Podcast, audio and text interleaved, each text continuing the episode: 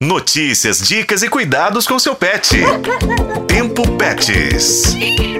Sabe a expressão é de pequeno que se aprende? Ela se aplica perfeitamente em um projeto pioneiro em Minas Gerais que foi lançado nesta semana em Betim, na região metropolitana de Belo Horizonte, e que eu, Juscelino Ferreira e Daniele Marzano, jornalistas apaixonados por bichos, fomos conhecer melhor para apresentar aos ouvintes do Tempo Pets.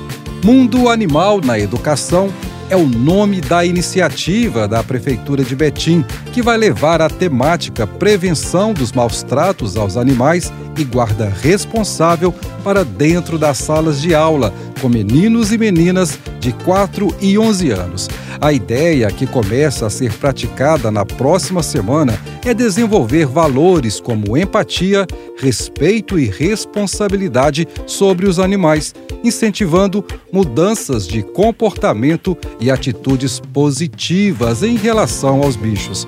Conforme explica a veterinária Samila Santos, o projeto que está sendo desenvolvido pela CEPA, que é a Superintendência de Proteção Animal da cidade, em parceria com a Secretaria Municipal de Educação, começará por meio de um ciclo piloto, inicialmente em cinco escolas e três creches da região norte de Betim, que inclusive é onde fica a sede da CEPA.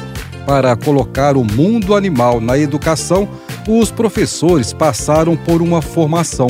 A Samila Santos detalha como foi. Tivemos três dias de formação, formamos mais de 1.100 professores. Esses professores vão atuar nas 184 instituições para trabalhar sobre abandono, maus tratos, doenças, o que é direito animal, como cuidar de um animal, as importâncias das vacinações. A gente pretende com esse trabalho conseguir utilizar do currículo referencial as habilidades e competências que são necessárias para a temática dentro das escolas. As estudantes Yasmin, Lara e Evelyn da escola Mário Marcos Cordeiro Tupinambá, uma das instituições de ensino do ciclo piloto, estão empolgadas com o projeto e, mesmo antes de terem acesso ao conteúdo, já demonstraram consciência sobre o valor dos animais para o meio ambiente.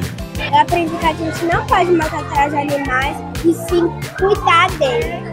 É correto cuidar dos animais, brincar com eles, dar comida. Se a gente achar algum animal na rua que não pode maltratar, mesmo se a gente não gosta de animais, mesmo se a pessoa não gostar de animais, precisa, não pode maltratar. Porque os animais também têm sentimentos.